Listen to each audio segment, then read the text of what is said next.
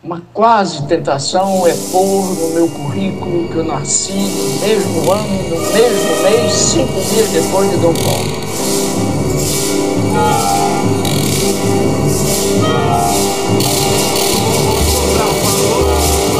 o bravo soldado vai ver o seu real valor, agindo pelo bem do povo em sua proteção, assim como reza a Constituição. Vovô Sobral, pra quem não conhece, é um grande homem, tornou-se jurista de renome, patrono de todo o tribunal. Vovô Sobral. Mas é isso que é a juventude que diz que quer tomar o poder.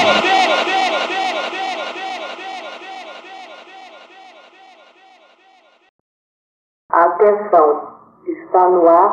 Locomoção. Atenção, está no ar. Locomoção. Atenção, ao dobrar uma esquina, uma alegria.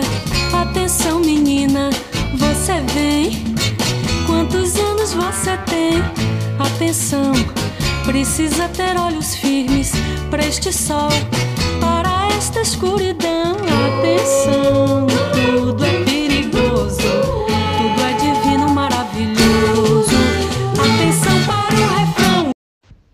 Para tudo e sinta a mensagem. Isso aqui é uma chamada.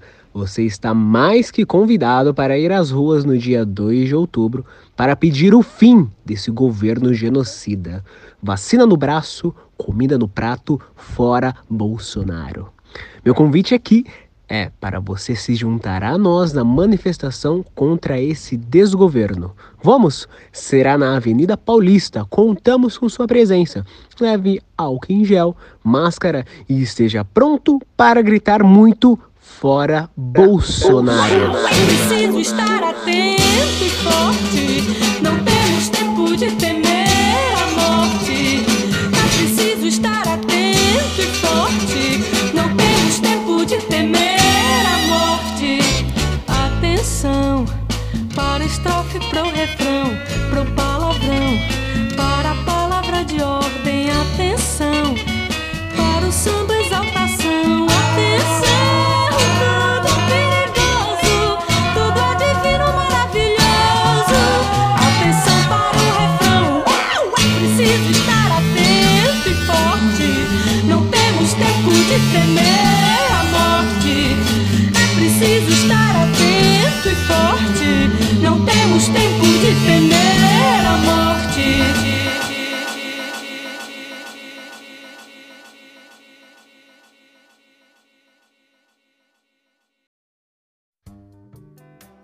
Bom dia, boa tarde, boa noite, família. Aqui quem fala é Bruno Franzoni, coordenador do podcast Locomoção. E eu queria trazer aqui para vocês, antes da nossa viagem, algumas instruções de segurança para que todos estejam bem acomodados. Antes de mais delongas, eu queria trazer aqui o assunto da AJ Malheiros, que quem escutou o último podcast, e se você não escutou, volta lá e dá uma escutada porque está muito bom queria trazer aqui o assunto da J Malheiros, que a gente anunciou o seu relançamento. Nós, o CA, fizemos grande parte desse relançamento, em parte com a equipe que já existia da J, para trazer uma nova cara à J. Nós queremos democratizar o direito e a J é uma grande oportunidade de fazer isso, afinal, ela presta serviço pro bono de qualidade. Agora, o que eu queria pedir para vocês é deem uma olhada no nosso projeto, deem uma olhada no que a J faz, no que ela já fez e qual a importância da J para a democratização do direito, porque assim você vai poder entender por que, que a gente insiste tanto nela. E porque agora eu vou te pedir para que, se você gostou do nosso projeto, das nossas intenções em relação ao relançamento da J, doe um pouquinho de dinheiro para a J. A J merece, a J precisa da sua ajuda. Então, deem uma olhada lá, avaliem e considerem muito nos ajudar nessa meta de democratizar esse espaço que a gente sabe que é tão, tão excludente daqueles que não podem pagar. Muito obrigado e aproveitem a viagem.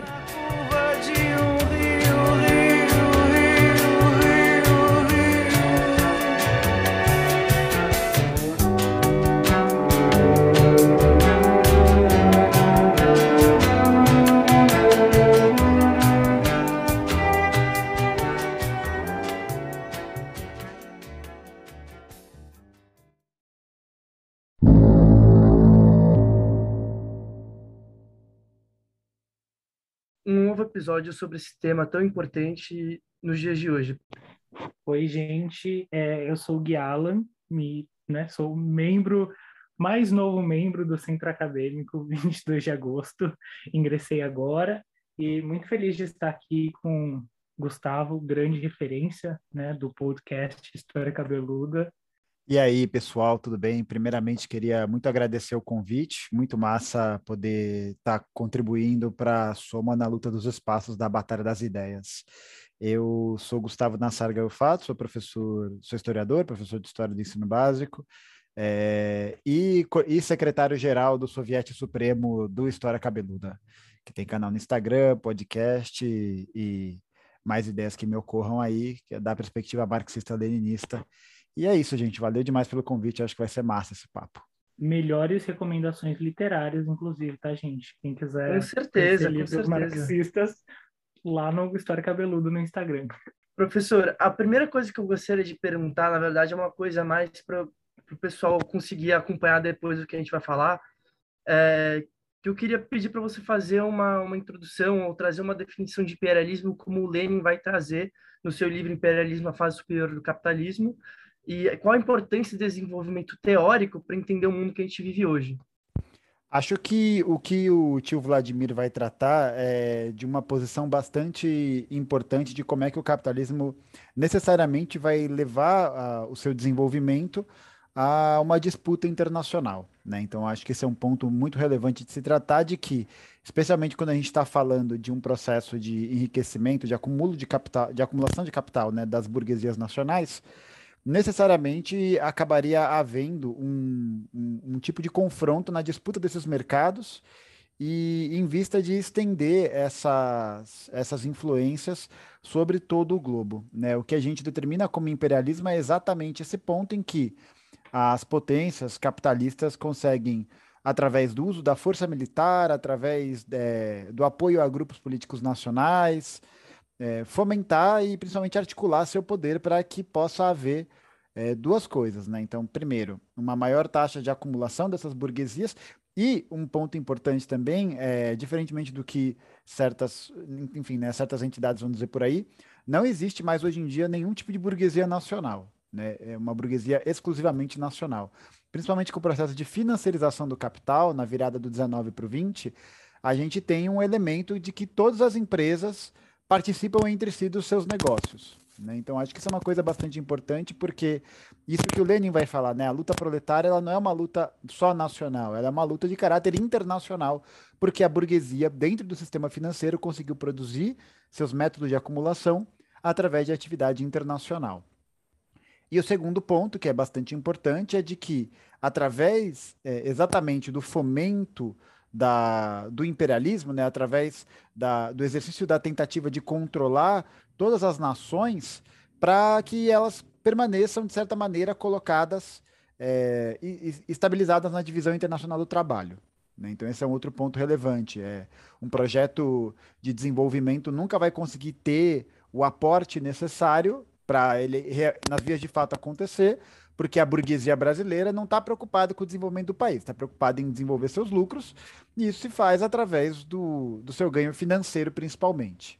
Né? E, e aí você tem, então, uma tentativa de permanência dessa condição, né? dessa condição quase colonial, né?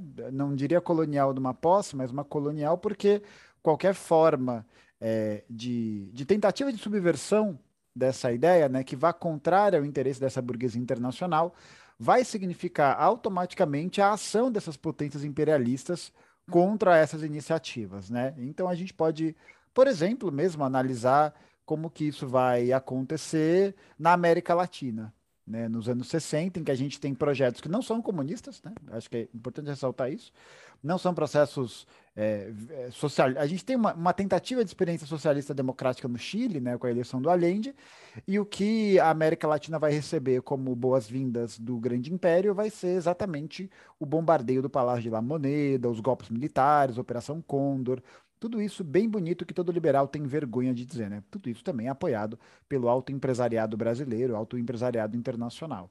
Então eu acho que é importante ter isso em mente, né? Que o movimento que o imperialismo faz é necessariamente de garantia dos lucros e dos ganhos da, da burguesia internacional, né, que está articulada dentro do mercado financeiro, dentro da atividade financeira, junto com a, o, os grupos que estão dentro de cada país. Né? Então, acho que essa definição pode ajudar a gente a entender por que é tão interessante, por exemplo, para os Estados Unidos, né, que é o tema da nossa conversa, intervir em países do Oriente Médio. Né? Ah, porque é, spoiler, né? Eles não querem levar a democracia e liberdade, né? Esse discurso é mentira.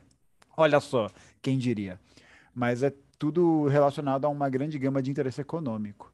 Não, é absurdo mesmo a intervenção dos Estados Unidos em países, né? E o melhor é que é sempre com essa mesma desculpa de que vão levar a democracia e vai ser a melhoria e que aquele país vai se tornar um novo Estados Unidos e aí sempre acaba em guerra, em miséria, fome e destruição para os moradores, né?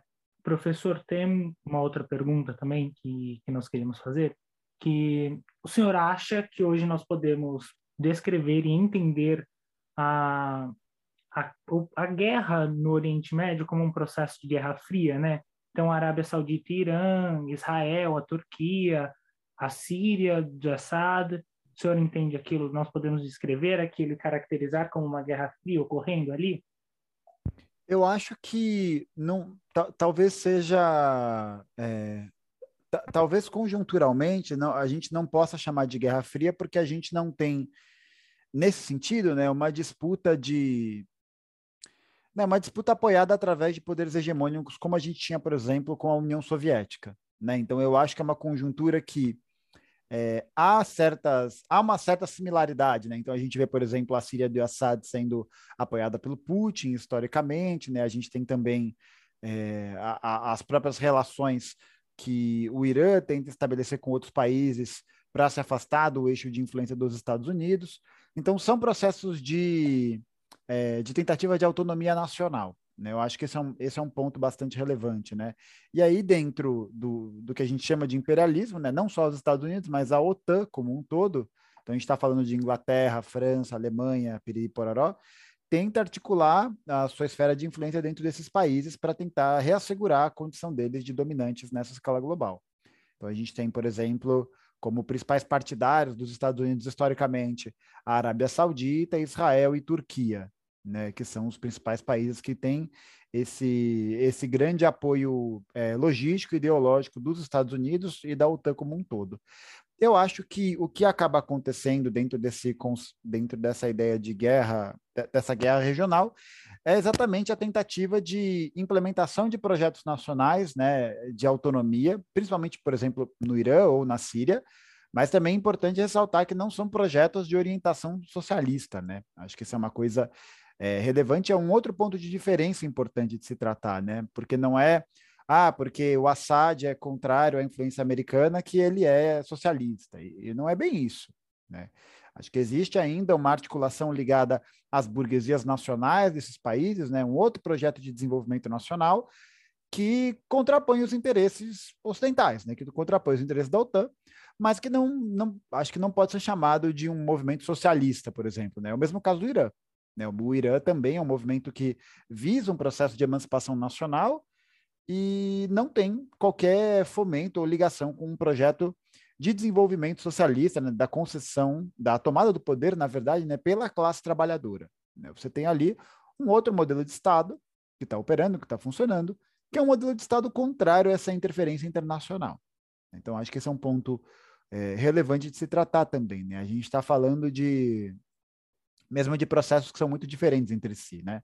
E, e pensar que hoje o, o talvez o, o, o, elemento central seja perceber que nenhum desses lugares está avançadamente é, é, fomentando uma, uma política ligada a partidos socialistas. O, o que eu sei é que o partido mais forte, o partido comunista mais forte que tem desses países que a gente falou é a Turquia, né? Que é o TKP.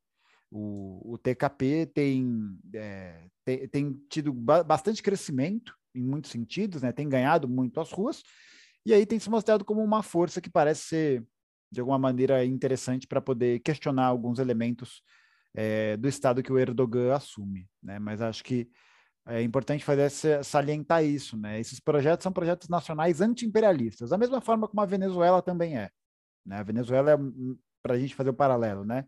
Venezuela, ela também é um projeto anti-imperialista, não é um projeto comunista, não é um projeto socialista, né? Porque ainda dialoga de, em alguma maneira com a burguesia nacional, né? E tem dificuldade de promover essas rupturas, né? De, de promover essa radicalização, entre aspas, né? Então, acho que um local semelhante seria mais ou menos é, nessa linha. E por isso que é tão interessante para os Estados Unidos e para a OTAN realizar intervenções e realizar apoios logísticos e militares para justamente tentar desarticular esses regimes nacionais. Né? A gente pega, por exemplo, o caso do Irã, um, um, clássico, né, que era governado pelo Shah Reza Pahlavi nos anos 60, nos anos 70, que era uma monarquia, né, era uma monarquia para Estados Unidos e que basicamente fazia com que o, a, a, grande parte do povo iraniano morresse de fome.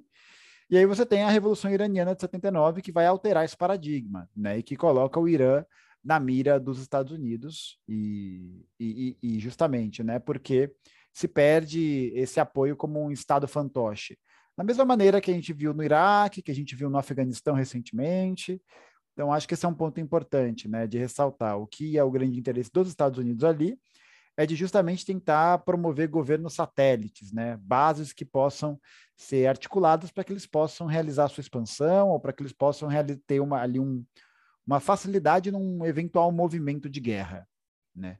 e especialmente contra, em, a meu ver, em menor medida, é, contra a Rússia, e atualmente, em maior medida, contra a China, né, que acho que atualmente representa o grande, a grande ameaça geopolítica estadunidense. Voltando nessa questão, principalmente da, da Turquia, que quando a gente observa, por exemplo, é, alguns camaradas que falam muito sobre o Rojava, eles vão falar muito sobre o fascismo turco, né, o Erdogan, um governo fascista, de caráter fascista, como que é, é muito interessante ver como que o, os Estados Unidos, o Império, vai é, apoiar certos grupos ou desapoiar de uma forma é, né, meio que do nada, meio que do nada, não, sempre com seus motivos materiais, mas, é, né, enfim, grupos diferentes, como, por exemplo, apoiou muito o Saddam, é, contra o Irã, né, durante a guerra Irã-Iraque, mas depois esse apoio foi perdido. Enfim, essa seletividade, é, embora que pareça irracional para quem vê de um modo puramente externo, que tem suas razões claras dentro do motivo do imperialismo. Ah, exatamente, é o apoio de convenção. Né? O que a gente tem precisamente é uma articulação geopolítica que é, pode ser apoiada a bel prazer do interesse dos Estados Unidos. E o melhor exemplo para isso é, por exemplo, o apoio logístico que os Estados Unidos vão fazer aos mujahidins, né? Eu tenho muita dificuldade de falar isso. Mas que é o apoio que os Estados Unidos dão aos mujahidins, que são basicamente os grupos que eram oposição a, a, ao governo a, ao governo soviético, né, ao governo socialista que havia se instalado no Afeganistão e mesmo aos governos anteriores, né, que não tinham um caráter socialista, que ainda estava de alguma maneira ligado à, à República, que vem logo depois é, do golpe de 73, que inaugura, vai inaugurar a República do Afeganistão. Mas é isso, né? Você tem a formação desses grupos que vão servir como base para poder enfraquecer uh, nacionalmente né, esses projetos.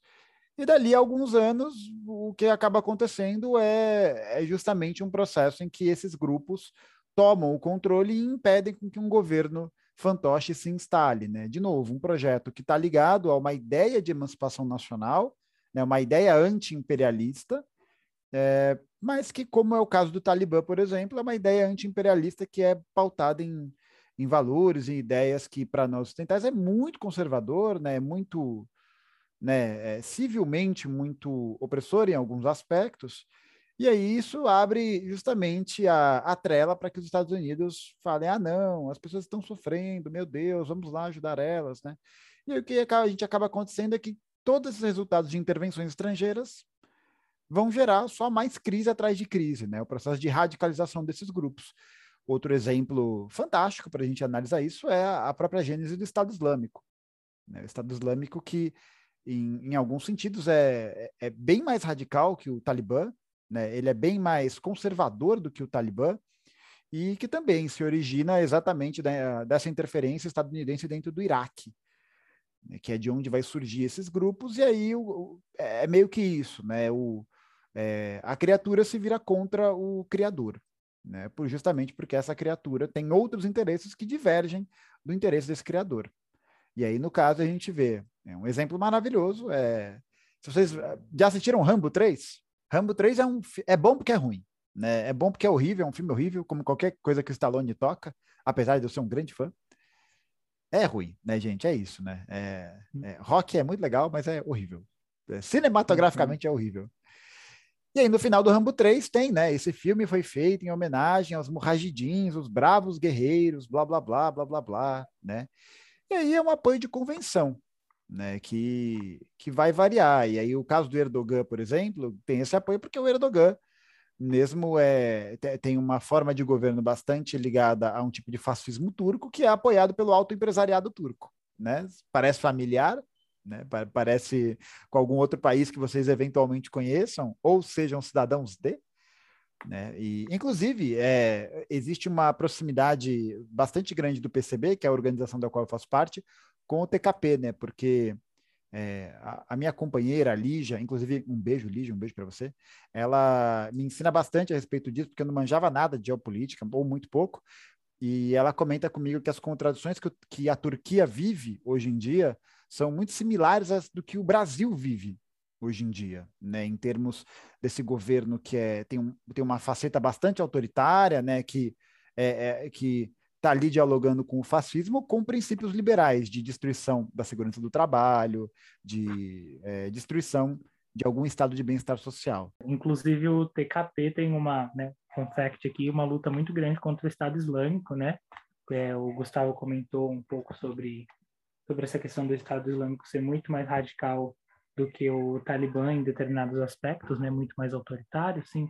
O o senhor acha que existe alguma relação entre a saída dos Estados Unidos, o projeto imperialista dos Estados Unidos no Oriente Médio e uma possível mudança de matriz energética, sabe? Porque, né, nós sabemos que petróleo e os Estados Unidos têm muito interesse em petróleo e agora tem esse debate sobre o New Deal Green, opa, New Deal Green que é aquele novo acordo mundial verde, completamente capitalista, né? Como sempre, como qualquer coisa que os Estados Unidos toca, e que nós, é, então, o senhor vê alguma relação entre a retirada dessas tropas, né? A, a retirada desses acordos que tinham no, do, dos Estados Unidos no Oriente Médio? Eu acho que mudança. Uhum. Eu acho que o, o, ponto central é de que o petróleo continua sendo um recurso bastante procurado pelos Estados Unidos, porque mesmo havendo né, uma tentativa de fomento de uma energia limpa, de uma energia verde, ainda é o petróleo que é a, a maior matriz energética de combustível que a gente tem no mundo. Né? Então eu acho que essa retirada de tropas ela vem muito mais simplesmente como uma retirada por motivos é, não, não sei se ideológicos, mas porque é, a lucratividade da guerra deixou de ser, deixou de acontecer. Né? Um, detalhe interessante que acho que vale a pena ser ressaltado é de que os Estados Unidos vendem armas para o exército dos Estados Unidos, né? O governo estadunidense faz a captação de recursos para vender armas através da, de licitações que são públicas. Né? E, e aí a grande questão é que a guerra, nesse sentido, para eles é muito lucrativa. Né? Então você tem duas faixas de interesse que estão aí mais ou menos é, convergentes. Né? Uma busca pelo controle de matrizes energéticas, né? pelo controle do petróleo nacional, como aconteceu no Iraque, né? em que a gente viu que o, a grande justificativa para toda aquela invasão nunca foram as armas de destruição em massa, mas sim uma tentativa de implementação de um governo iraquiano que pudesse se articular com é, como o petróleo era produzido e como ele poderia ser vendido para os Estados Unidos. Similar ao que acontece, por exemplo, com o Brasil. Né? O Brasil, atualmente, desde a descoberta do pré-sal, também vem enfrentando, de certa maneira, esses elementos, em que a gente vê, por exemplo, o preço da gasolina agora disparando e o Brasil vendendo refinaria né, vendendo para operações estrangeiras, operações internacionais, exatamente por quê? Porque a venda desse, a desnacionalização do petróleo significa que nós ficamos é, reféns da produção internacional e quem ganha com isso são os acionistas da Petrobras, né? E quem são os acionistas da Petrobras? Não, não é só a galera do Brasil, né? Mas você tem muitos acionistas que são estrangeiros, né? Que são ligados ao empresariado estrangeiro. Então acho que opera mais ou menos numa via similar, né? Você tem a tentativa de desarticulação da produção nacional daquele, do petróleo para você poder é, realizar mesmo ou, ou controlar os poços né, diretamente ou você fazer políticas que paguem esses acionistas e você coloca o, os países que pertencem ao sul do mundo, né, o antigo terceiro mundo, numa posição de refém geopolítico, né? Porque o negócio é isso: o que, que você faz sem petróleo? Ainda não se faz nada, né? Ainda, é, é, sei lá, a matriz energética que é, poderia ter, que era uma alternativa de alta produtividade, né, da, da mesmo rendimento energético do petróleo no, no mundo, era energia nuclear, né, que foi descontinuada, que existe aí um grande debate sobre isso, mas nenhuma outra matriz energética tá, tem, tanta, é, tem tanto rendimento quanto o petróleo, né? E aí vale pensar, né? Quais são os imperativos, quais são os desafios para se investir em outras matrizes? É uma coisa complicada, né? Especialmente pensando porque o petróleo não só é energeticamente mais interessante, mas porque ele está diretamente articulado com os interesses dessa burguesia financeira internacional. Né? Então, se a gente vai ver as ações das empresas de petróleo e tudo mais, a gente vê que os caras ainda estão babando em cima do petróleo, né? Que, que, grande coincidência, né? Toda essa merda que a gente está, desculpa a palavra, com toda essa merda que a gente está vivendo, um pouco depois da descoberta do pré-sal, né? Gente, que grande coincidência, né? É, é, realmente uma loucura. Mesma coisa, a Venezuela sofrendo embargo, embargo para cacete, sem ter totalmente ali é, sufocada produtivamente, depois que o Chaves nacionaliza o petróleo, né? Olha só que grande coincidência, né? É realmente inacreditável, né? É, é, um, é um grande xadrez, é um grande xadrez cósmico, né? As coisas acontecem como elas devem acontecer. Mas eu acho que esse interesse ele é, ele é duplo, né? Ele atua de certa maneira numa via dupla. A retirada para mim dos Estados Unidos está mais ligada a um, a um, um novo fomento de uma nova industrialização que acontece na gestão Biden. Né? A gestão Biden, eu acho que ela ela tenta, de certa maneira, romper em alguns elementos com uma política é, de ganho lucrativo somente pautada no mercado financeiro e está tentando promover uma nova industrialização dos Estados Unidos. Né? Então, eu acho que nesse sentido é uma política que também está ligada a um caminho econômico que os Estados Unidos estão tentando fazer é, ir por uma outra via. Né? Essa outra via, no caso, seria é, promover uma reindustrialização interna, né? E aí, aí é um palpite, né? A meu ver, eu acho que a gente vai ver outras intervenções, né? Especialmente agora depois do ataque do Estado Islâmico no aeroporto de Cabul, porque essa nova essa nova industrialização vai movimentar mais setores da economia, né? Mais setores econômicos dos Estados Unidos e, e a guerra movimenta muitos setores. É, é, setor alimentício, setor de vestuário, setor tecnológico, setor bélico, quase tudo é abarcado, né? E porque é isso, né? Quanto que custa para armar um, um soldado dos Estados Unidos? Custa, ah, se não me engano, acho que da última vez que eu vi custa 100 mil dólares, alguma coisa assim. Era algum dado, era algum número exorbitante, eu não vou lembrar agora, mas era tipo um soldado custava muito dinheiro, né?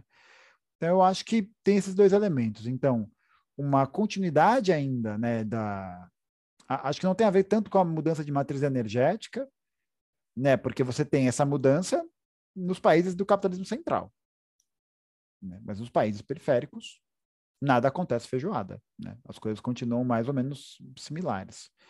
E você tem esse outro projeto que está ligado a um outro desenvolvimento estadunidense, né? que é uma tentativa de reindustrialização e que, palpite, a meu ver, no curto prazo, no médio prazo, vai, vai ser gerada por um fomento a uma nova guerra, a uma nova intervenção. Não sei bem aonde, né, mas eu acho que não duvido que isso aconteça. Sim, né, os fuzileiros navais americanos sempre aí preparados para fazer missões feministas né, no, no Afeganistão. É, acho que é um ponto muito importante para eles, principalmente com a comunidade que apoia o Trump lá. Acho que sempre foi esse motivo. Mas é interessante ver aí como que por exemplo, eu não sei se, se o senhor conhece, deve conhecer, o Michael Parente, ele fala, a, acho que é um, um, brilhante teórico americano, ele sempre fala, ele fala isso, na verdade, do, da questão da é, human aid, né? Agora me falta o termo em português, ajuda humanitária. Exato, olha só que colonizado eu. Mas é, ele sempre fala de, tipo, ah, ajuda humanitária é quando os pobres de um país dão para os ricos de outro país, mais ou menos assim, né? Porque quem fica com a nata dessa ajuda humanitária sempre é para construção de infraestrutura, de uma polo industrial para um porto, esse tipo de coisa, assim vai. É, o, o imperialismo, às vezes, essa questão do complexo industrial americano parece muito isso, né? O povo paga imposto que vai para eles aumentarem cada vez mais o, o tamanho do budget deles para a guerra, e daí, com isso, eles pagam as empresas que vão lá e fornecem todas essas armas. Então, parece uma, uma transferência de renda um pouco estranha, né? Para você pensar assim, né? De, e depois a classe média fica. E essas mesmas empresárias que depois vão levar os empregos do, da classe média americana para outros países, né? Que é, era um índice falando sobre a vontade de uma da população americana de uma de ter uma nova política e a vontade dos congressistas de passarem, que ela basicamente uma república ideal deveria crescer, conforme maior a vontade do povo, maior a chance de passar. E conforme você vê a classe média, realmente uma, ela fica reta em 30%. Então a classe média pode querer muito, o povo pode querer muito que a chance de passar é igual se eles não quisessem nada. Isso é um, um contraste muito grande com outras experiências democráticas que a gente vai ter agora voltando para o Oriente Médio. Eu queria falar um pouco da experiência de Rojava. O que, que a gente pode aprender com, com o teórico Abdullah Al-Kalam.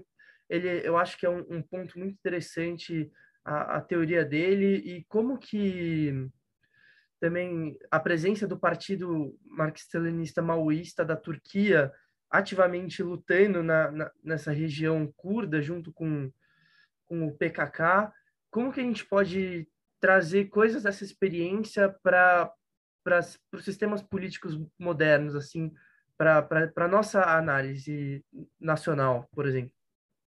Então, preciso aqui fazer um meia-culpa e dizer que eu manjo pouquíssimo de é, Rojava, né? Então, do, do que eu sei, né? Do, e, é, e é pouco, né? É pateticamente pouco.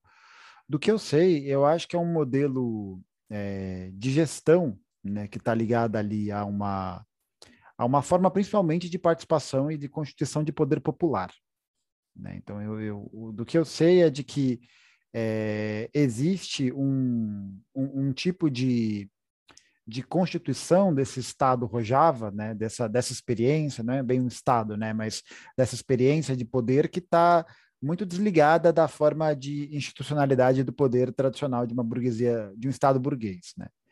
Então, eu acho que a principal contribuição que a gente pode pensar é, é, é pensar exatamente que esse modelo é um modelo que permite a construção de organismos políticos independentes né, e alternativos. E no caso do Rojava, é com as cotas de participação das diversas etnias, que é mais ou menos o que, por exemplo, enfim, né, a, gente, é, a, a, gente vê que em que operam os conselhos populares, né, em que operam uma forma de poder em que as pessoas participem ativamente das discussões para se tomar uma decisão, né, algo talvez similar ao que a gente poderia chamar de similar assim, né, bem mais ou menos ligado ao centralismo democrático leninista, né, porque eu acho que é, esse modelo presume exatamente esse ponto, né, de que é, todo mundo vai poder participar efetivamente das discussões que estão sendo pautadas ali, né, acho que dentro da organização.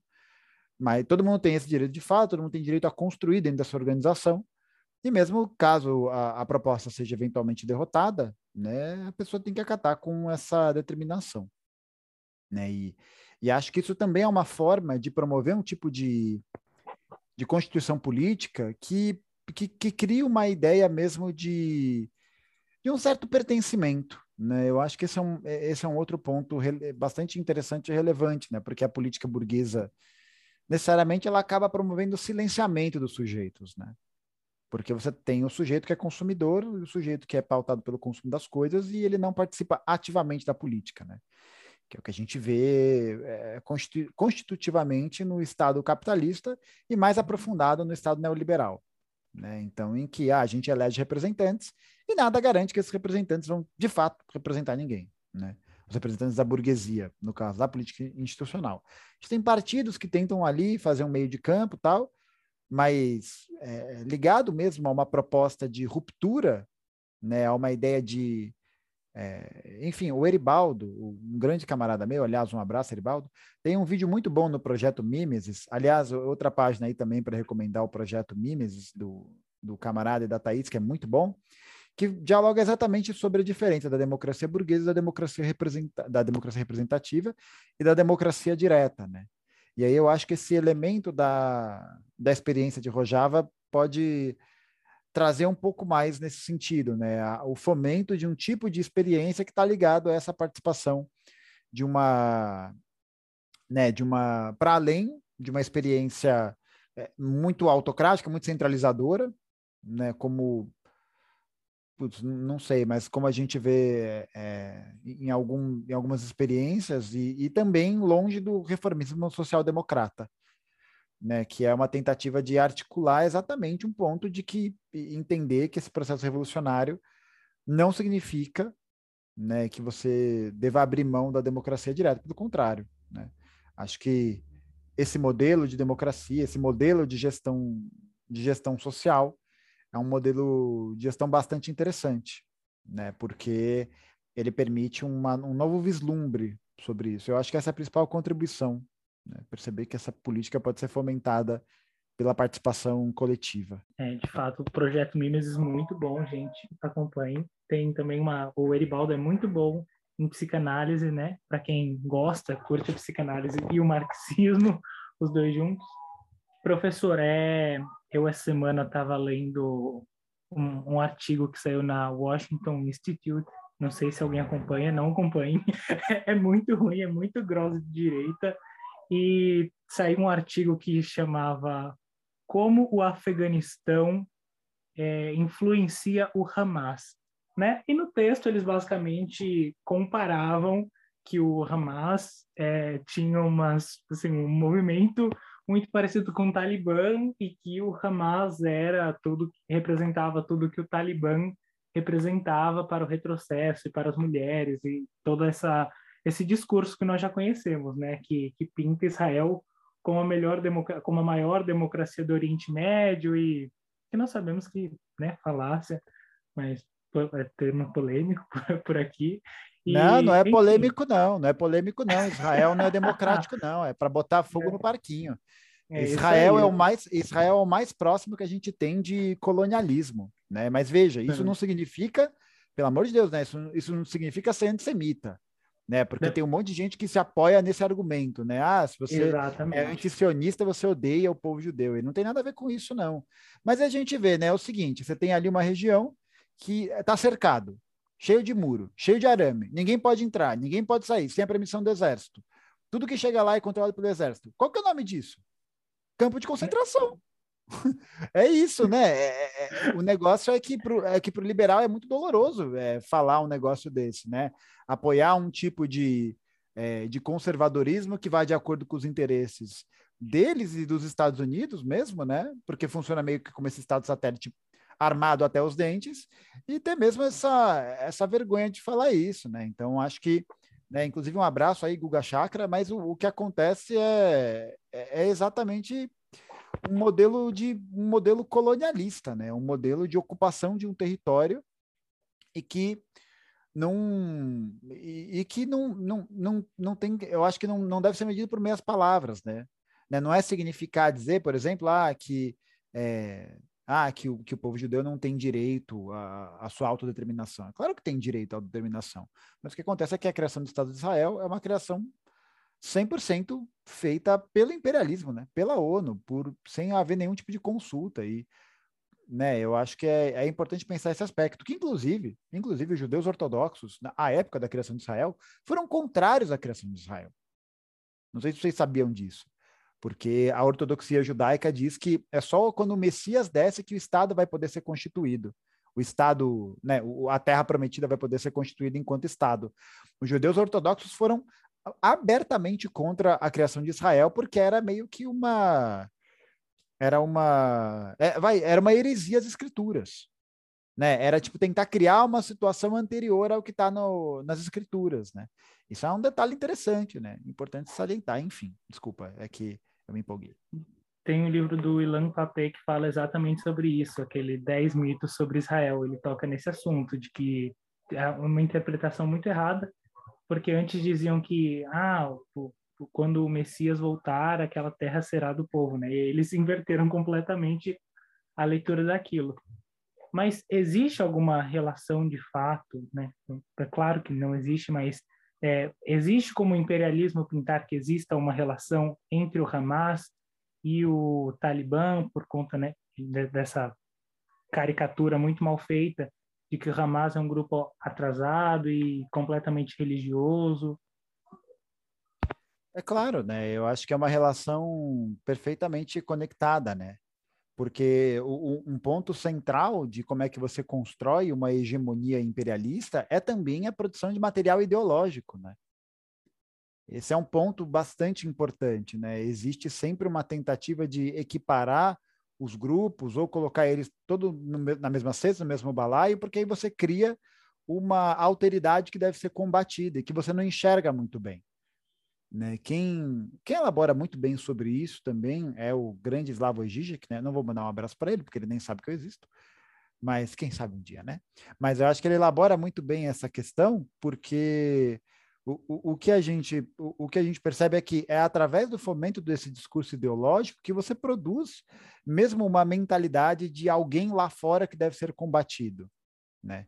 Então, por exemplo, né, a gente fala um pouquinho de psicanálise. É, o que os Estados Unidos vão dizer em sua defesa pela liberdade é de que é, essa liberdade ela atua meio que como um ser né, que, que deve ser buscado, encontrado e satisfeito a qualquer custo, né, que seria na, na psicanálise lacaniana talvez o grande outro, né?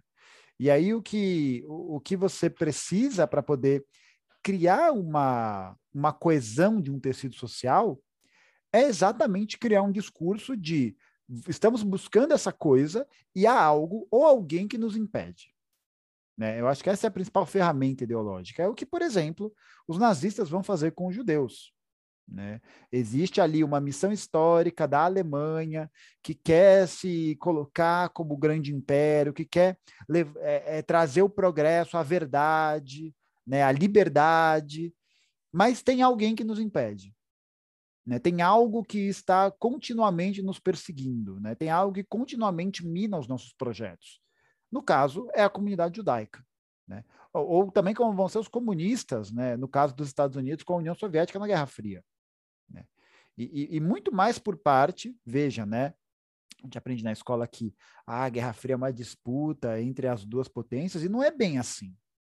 Não é bem isso. Né? Porque o que acaba acontecendo é a União Soviética apoia projetos de emancipação nacional, Vietnã, Coreia, é, China, China talvez em menor medida, mas China, é, você tem na Albânia, no leste europeu, em, algum, em um determinado momento, a, a, os países na África, Cuba, etc. E você tem uma contraofensiva. Então não é uma guerra de disputa, né? É um lado que quer ajudar a libertar e o outro que quer manter a, a, colônia, né? Veja só, é, eu, eu, gosto de fazer um exercício com os meus alunos quando a gente fala de Guerra Fria, especialmente com guerra do Vietnã, guerra da Coreia, essas guerras da, entre as potências né, da Guerra Fria. E aí eu costumo dizer o seguinte: bom, gente, vamos fazer uma conta aqui rápida. Né? O Vietnã era uma colônia francesa, né? a Indochina era toda uma colônia francesa. E passa a existir um discurso de libertação nacional, certo? Então você tem de um lado o, o colonizador, que quer manter aquela nação como colônia, ou seja, supressão de direitos é, nacionais, vantagens para pra, as elites locais, destruição da cultura em nome do interesse do colonizador. E você tem as forças anticoloniais, certo? E aí essas forças anticoloniais, obviamente, vão é, ter uma tendência de estabelecimento ideológico para unificar o país, para se tornar um país só, e assim você levar esse projeto anticolonial em caráter nacional, né? Que é o que acaba acontecendo no Vietnã. E aí os Estados Unidos intervêm a favor da França. Mas peraí, vamos ligar o tico e teco aqui. Se eles estão intervindo a favor da França, o que, que isso significa automaticamente? Que eles são a favor do colonialismo. Né? Porque se eles fossem contrários, quem que eles dariam, estariam dando suporte? Né? Se eles são realmente é, é, levadores de um ideário de liberdade democracia, quem que eles apoiariam? Um movimento de autodeterminação? Um movimento que tentava reverter a autodeterminação. Percebe? Os estadunidenses tomam uma piaba né, do, dos Vietcongues, e aí você tem a consolidação daquele projeto. Né? E aí, quando o, o muro cai, e, e, aí os partidos comunistas se veem numa crise de identidade, né? numa crise de pertencimento, você precisa criar um novo inimigo que justifique suas ações imperialistas, que justifique esses movimentos. Quem vai ser? O terror. Especialmente a partir de 2001. Né? Então, o terror se torna esse novo inimigo a ser combatido, a ser invadido, a ser destruído. Bicho, se vocês pegam o discurso do Bush, você aí que está ouvindo a gente, faça esse exercício, pausa esse podcast, vai no YouTube e assiste o discurso do George W. Bush no dia que ele anunciou a invasão do Iraque. Aquele discurso e o discurso do Papa Urbano II, chamando para a primeira cruzada, perde nada. Pau a pau. Pau a pau. É a mesma linha fala de liberdade, democracia, fala de, é, de emancipação, fala de. É, sabe, uma coisa emocionante, uma parada emocionante, que você fala, puta merda, né? O negócio é, é forte, né? É, é cativa. Esse é o princípio, né? Você tem a tentativa de uma montagem ideológica sobre um inimigo a ser combatido, para que você crie uma grande justificativa. E aí, quando você. Ah, é, é esse cara que está que tá fudendo a nossa vida, né? Que está impedindo com que o nosso projeto avance. É só você matar todo mundo, acabou o problema. Não é? Acabou o problema. E aí agora o da vez não é mais não é mais o terror, né? Porque esse discurso do terror perdeu força, porque tecnicamente o terror foi derrotado, né? E aí, tipo, ele não é combatido da mesma maneira como foi em 2001. Por quê? Porque deixou, talvez tenha deixado de ser lucrativo. Talvez as burguesias internacionais vejam, pô, essa parada aí não tá mais lucrativa, vamos sair fora, né? Ou o que a gente vê é que a gente tem a ascensão de um novo inimigo. Quem que é esse inimigo dos Estados Unidos? É a China. Então é isso, é um discurso. E aí é, é, esse é o grande perigo, né, de cair no discurso anticomunista ou no discurso anti-China por causa de boatos como é, Xinjiang, né, falar dos uigures e toda essa essa notícia que se tenta minar a China por dentro, né? O que aconteceu em Hong Kong no ano passado, no ano retrasado, né? Tipo, ah, liberdade, e você vê os caras com a bandeira de, da Hong Kong britânica, né? O Eribaldo costuma dizer uma coisa que eu concordo bastante, isso é só uma anedota, só uma piada, que é São Paulo é a Hong Kong do Brasil. Tudo que o Brasil está tentando motivar e promover ali de avanço, São Paulo vai lá e caga em cima, né? E destrói tudo por causa da sua elite local. Então, acho que é uma boa definição. São Paulo é a Hong Kong do Brasil, né? China coloniza nós, por favor. A gente tem belas praias, Hong Kong não tem belas praias. E, professor, agora partindo para uma última questão, porque eu acho que talvez a gente já tenha passado do tempo que eu te prometi. Eu acho que eu falei que ia ser uma. Que isso, vamos embora. Uma conversa curta, mas acabou desenrolando.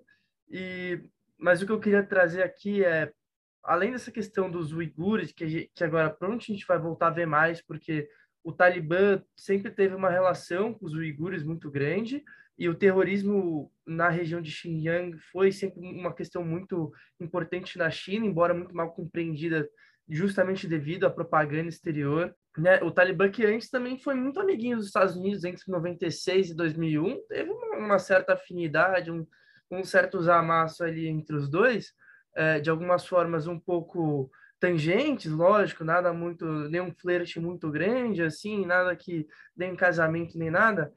No entanto, a gente vê que muitas vezes os, os Estados Unidos, por motivos misteriosos, vai construir justamente uma oposição à esquerda que acaba depois, quando a União Soviética se desmonta, se, não se desmonta, né, desmontam ela, é, acaba se tornando algo muito pior, né? Então os mujahideen, que depois o, o Talibã vai surgir dentro desse espaço, e por exemplo, eu não sei se o senhor vai concordar, queria ouvir sua opinião nisso, mas existia uma, uma esquerda muito forte na Palestina, com principalmente até maoísta, né? Então aí você vai ter o Arafat, o, a Leila Khaled, Khaled é, que vão ser aí de uma esquerda marxista-leninista. O Arafat eu não, não tenho certeza agora, mas a, a Leila Khaled com certeza. Eles vão promover o desmonte dessa esquerda com uma luta anti-esquerda, é, próprio Estado de Israel, se não me engano. Isso vai fortalecer outros grupos que a gente pode considerar, de certa forma, reacionários, que vão agora ganhar e que agora são o bode expiatório justamente para esse tipo de, de, de, de, imperialismo, de colonialismo que a gente vê no Oriente Médio muitas vezes. É, o que o senhor poderia dizer sobre isso? É, eu acho que é exatamente o grande movimento que se tenta articular, né? Eu acho que a intervenção, a, a, intervenção soviética no Afeganistão e a posterior intervenção e financiamento da CIA a esses grupos mostra que o principal objetivo não é, não é desarticular todos os movimentos, né? mas desarticular principalmente os movimentos de orientação marxista-leninista. Né? Os movimentos que tenham uma constituição partidária, uma constituição política, né? mesmo ligada a um ideal não só de emancipação nacional, né? Não, não só isso, porque senão a gente pode cair na armadilha de falar que o Irã é socialista, o que não é verdade. Mas de um projeto de emancipação nacional que esteja justamente ligado a uma, a, a uma necessária ruptura com a burguesia internacional, né? com as burguesias nacionais, e que são ligadas necessariamente à OTAN. Né? Então, eu acho que existe um fomento, principalmente é, um, um, fomento de. Né, mesmo, por exemplo, né, do, do que representou o governo do Saddam Hussein é, dentro do Iraque. Né? Não, não foi um governo de caráter socialista, em nenhuma medida, né? eu acho que não, não chega nisso, mas era um governo de tendência de emancipação nacional. É isso, né? que tentava criar um projeto longe das articulações imperialistas nos Estados Unidos, é, dos Estados Unidos e da OTAN no geral, né? Mas você tem também outros processos que vão é, sair dali, né? Como, por exemplo, o próprio é, Nasser no Egito, que também tem essa tendência, né? Um projeto nacionalista, anti-imperialista, é, não tão ligado a setores mais fundamentalistas do Islã, né? Mais conservadores, é, do que a gente vai chamar de socialismo árabe, né? De que é o, esse reconhecimento nacional, esse, essa luta anti-imperialista, uma articulação ali regional, mas que não dialoga necessariamente com o processo de ruptura revolucionário. O Gaddafi também, né, talvez. Sim, exatamente, né? É. Tipo, é entender que a Líbia com, Gaddafi, com o Gaddafi era o país com maior IDH da África. Sabe? É isso, é entender que é, ah, existiram melhorias sociais, mas que não eram de orientação socialista. E aí a gente vê que o, o contraprojeto disso, né, da guerra da Líbia, da Primavera Árabe como um todo, foi ah, exatamente desarticular essas iniciativas. Né? Então a Líbia passou de maior IDH da África para porto de venda de escravos no mar Mediterrâneo. Né? A gente parece que voltou para a antiguidade.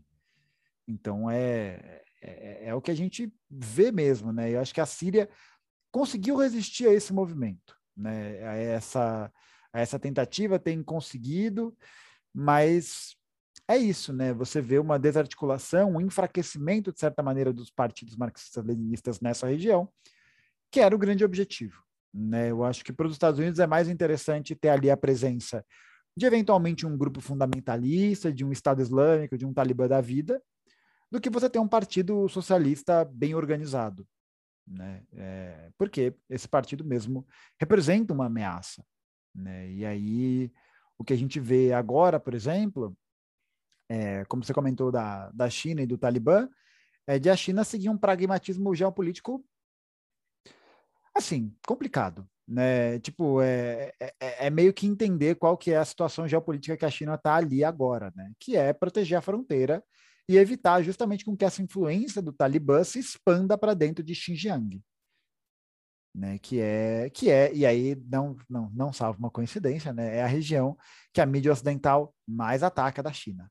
Né? Então, acho que nesse sentido a China vem fazendo uma, um, né, um levantamento de acordos geopolíticos justamente para tentar se colocar ali como reconhecendo a autonomia, né, mas não ficando muito amigo. Né? Reconhece a autonomia e é isso, né, para evitar justamente qualquer tipo de é, ofensiva do Talibã naquela região e promover o, o que, enfim, né, o que vai acontecer, por exemplo, né, com, com o Afeganistão né, agora de ter um governo fantoche, que é uma merda, né, um governo que foi uma desgraça, que não produziu nada, que deixou os afegãos passando fome, e aí você evitar com que isso se expanda para aquela região. Né? Então, acho que nesse sentido, nesse sentido, acho que é talvez seja interessante pensar nisso, né? Que o grande movimento é para tentar desarticular as iniciativas marxistas-leninistas, né? As, as, iniciativas socialistas, como acontece na China, como aconteceu no Afeganistão, como aconteceu na Palestina, e tentar justamente, né, desmobilizar. Então, por exemplo, você não vai ver ninguém falando mal do Erdogan como um governante fascista. E por que não? Porque ele está alinhado à burguesia internacional estadunidense. É isso, né? E aí o máximo que você pode ver é, sei lá, se eventualmente alguém chamar o TKP de terrorista, né? Alguma coisa nessa linha, assim. Mas curioso, né? Por que, que não se fala tanto desse governo do Erdogan, que também tem é, orientações bastante conservadoras em muitos sentidos, né? Também muito conservador. E por que, que não se fala tanto disso? Porque ele atende aos interesses liberais. É isso, né? Ninguém vai chamar a Turquia de ditadura. Ninguém vai chamar. Mas chamar a Venezuela, que tem conselhos populares de ditadura, é fácil, né? É, e aí é foda, né? A gente vê que a, até o projeto anti-imperialista nacional, não socialista, né? Mas anti-imperialista, sofre grandes ataques. Né? Exatamente porque esse é e acho que isso dialoga bem com o nosso tema da conversa, né? Que é, é que é o que o Titio Lenin vai trazer, né? Esse movimento imperialista ele é esse, ele é impetuoso, né? Ele não tem nenhum tipo de barreira moral ou ética para poder fomentar, para poder se contrariar, né? Para poder pensar em outra alternativa que não seja essa que garante os próprios interesses, né? E faz sentido, faz, faz sentido com a lógica do capital. Né? Porque o que o capital faz, o que, o que o capitalismo faz necessariamente é promover uma desumanização social, né? Transformar as pessoas em mercadorias, é, a força de trabalho se tornar explorada. Então, se vai morrer gente, se a cultura vai ser destruída, bicho, pouco importa. Né? Pouco importa por quê? Porque a gente não está querendo emancipar ninguém. A gente está querendo lucrar ali. Então, acho que isso vai muito de acordo com o que o Lenin tá, vai chamar de imperialismo. Né? Essa expansão ela vai sempre acontecer em vista dessa tentativa de lucrar. Né? E aí as pessoas vão perguntar: ah, Gustavo, mas será que não é possível a gente pensar em um capitalismo ético, verde, piriri, pororó? E aí a gente fala, então, não. Não, né? Porque o que acontece é, o que, que é esse capitalismo verde? Ele vai ser verde também para os países do sul do mundo? E a gente sabe que não. Porque, ah, consumo ético, né? Vamos todo mundo andar de bicicleta, esse tipo de coisa, né? E, tipo, o que a gente vê, na verdade, é uma tentativa de, um, de uma posição ética no centro do mundo e no sul do mundo. Né? E no Brasil? O capitalismo no Brasil deu certo? Está vendo aqui. 600 mil mortos, 11 novos bilionários, Paulo Guedes odeia pobre. Mas quem se levanta contra isso? Saca? Então, acho que é importante ter em mente que essa. Acho que é importante ter em mente que é, é, é inevitável, inevitável para que haja qualquer forma de emancipação humana, a gente deva abolir o capitalismo. E não porque, ah, eu sou um apaixonado, né? Ah, porque né, eu tenho um pôster do, enfim, né, de toda essa galera na minha parede. Ah, meu Deus, né? Então, é, é, importante vislumbrar que a forma como o capitalismo se constitui enquanto sistema socioeconômico necessariamente é um sistema de exploração. Exploração da força de trabalho. E em caráter internacional, o que a gente vê é uma forma de capitalismo que opera nos países do centro, que também oprime sua classe trabalhadora, mas que há um espaço para o estabelecimento de um estado de bem-estar social, caso haja uma força socialista, sindical, articulada que ameace essa estabilidade. E no sul do mundo? Aonde que o capitalismo deu certo na América do Sul, na América Central, na África, na Ásia? Aonde que ele deu certo? Vai falar o quê? De Singapura? Nossa, é. Aí você pegou um exemplo de um país que vive de atividade financeira. É só você ver os, os níveis de pobreza, de desigualdade, a mesma coisa na Coreia do Sul, que é uma base militar dos Estados Unidos, né? Aí você tem dois, três exemplos e o resto. Aconteceu o quê? Entendeu? Então, acho que é, para você que está ouvindo a gente, é importante ter isso em mente. Não há outro caminho. Mas não porque de novo, né? Não porque ideologicamente eu sou mais próximo disso, mas porque materialmente não há como ser outra coisa. Não tem como ser outra coisa. Porque o capitalismo presume a exploração do homem pelo homem, né? do burguês sobre o proletário, do burguês sobre a classe trabalhadora. Como é que você faz para eliminar tudo isso? Você tem que abolir o sistema. É a mesma coisa falar, não, né? Quem que salva a cidade de Gotham? Ah, é o Batman e a família Batman. Mas quem produz a desigualdade? Que cria o crime, né? Que cria toda essa situação? Quem que faz isso? Por isso que não há, diferentemente, né, diferentemente do que a Meg Thatcher, já para encerrar minha fala, dizia, ela vai dizer nos anos 80, né, e essa é uma característica fundamental do neoliberalismo. There is no alternative, né? não há alternativa. E a grande questão é que a, a gente não pode comprar essa ideia. Não pode. É foda, é difícil, dá trabalho. Mas a ideia é, é pensar, não, há alternativa ela não vai sair da noite para o dia. Por isso que a nossa mobilização e a nossa politização é urgente hoje, né? E, e, entender mesmo que talvez essa pessoa que fala do capitalismo verde esteja bem intencionada. Sim, com certeza. É que ela, é que ela, ela pense isso, mas acho que volta um passo, um passo atrás e vê como é que se constitui poder geopolítico global. Se é possível haver isso, né? Quem que vai pagar pelo capitalismo verde? Quem que vai trabalhar para ele? E Gui, se você quiser dar algum recado final, acho que a gente vai acabando. Queria só comentar que quem cria desigualdade é o Bruce Wayne e quem salva a cidade de Gotham é o Batman.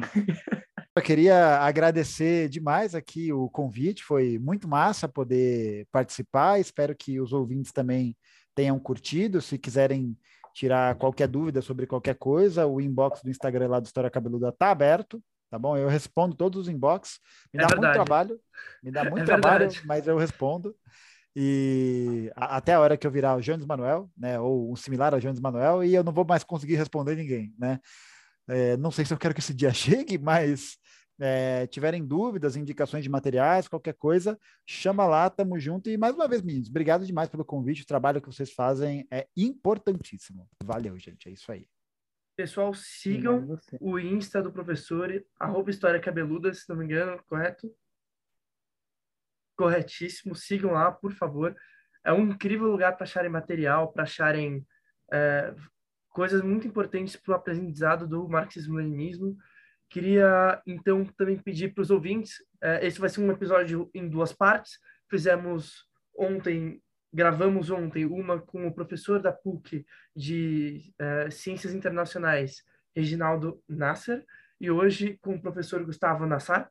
Uh, então, por favor, acompanhem as duas partes para ficarem inteirados. Falamos de coisas muito diferentes nas duas, embora com um olhar também muito parecido. Então, acompanhem lá. Espero que tenham todos gostado muito da nossa viagem de hoje e até a próxima.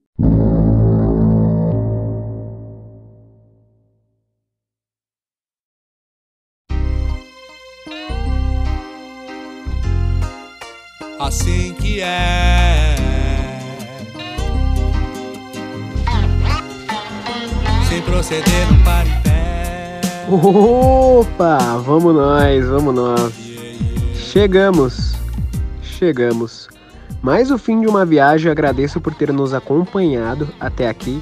Eu sou o Grande Gui, primeiro anista de Direito e membro do Centro Acadêmico 22 de Agosto na gestão Reconvexo e aqui está o giro de notícias para você. O ano era 1977, dia 23 de setembro, e nossa pontifícia foi cruelmente invadida pelos militares a mando do coronel Erasmo Dias. Nesse dia, ele falou, abre aspas, é proibido falar, só quem fala aqui sou eu, fecha aspas. Pobre coronel, Mal ele sabia que a PUC nunca se calaria e nunca se renderia ao autoritarismo. Estudantes foram presos, fotografados, processados e alguns até foram feridos nesse dia. Sabe o que é o pior de tudo isso? Há um projeto na Alesp para criar uma medalha em nome desse torturador e assassino. Como pode um, um país como o nosso cultuar a figura de assassinos? Cabe a nós mudar esse cenário. E isso pode começar com o preenchimento do baixo assinado que estamos organizando. Já temos mais de 20 mil assinaturas e isso é incrível. Mostra que não tem mais palco para o autoritarismo. Mostra que todos nós continuamos lutando e é assim que seguiremos com nossos dias. Mas bora falar de coisa boa. Que tal um curso de direito digital? Vamos? É isso mesmo. Estamos organizando esse curso incrível para você. Ele ocorrerá dos dias 4 de outubro a 8 de outubro e teremos convidados incríveis para tratar desse tema tão importante e tão atual. Você é nosso convidado especial e precisa estar presente lá.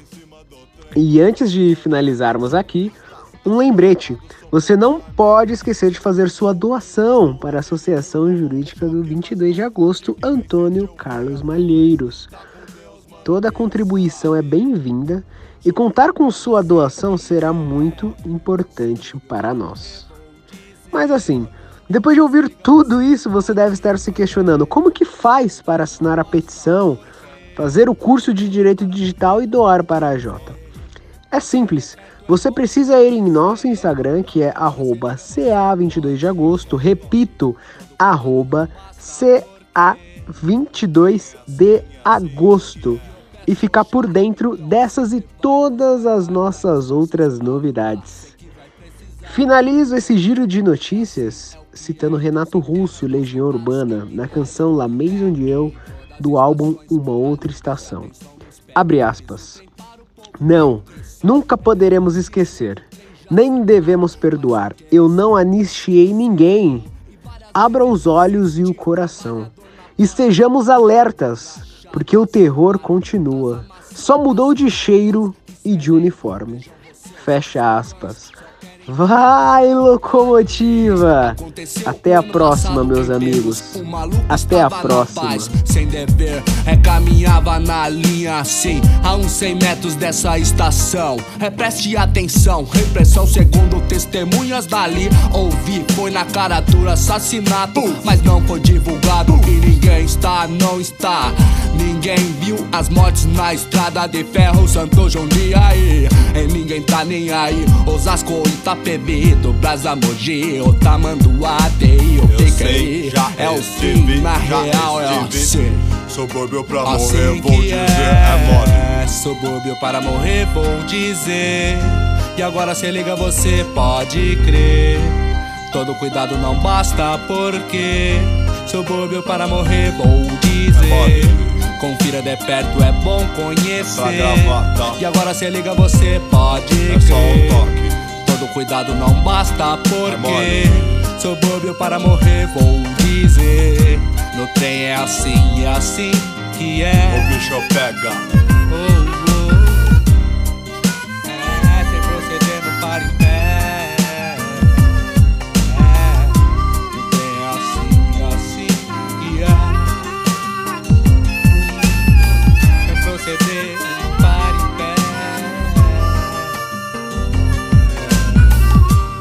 Começo a pensar, parece que vem o barulho na cabeça. Não, mano. Eu lembro dos manos que ficaram grudados no fio, que até hoje a indenização da ferroviária a família nunca viu.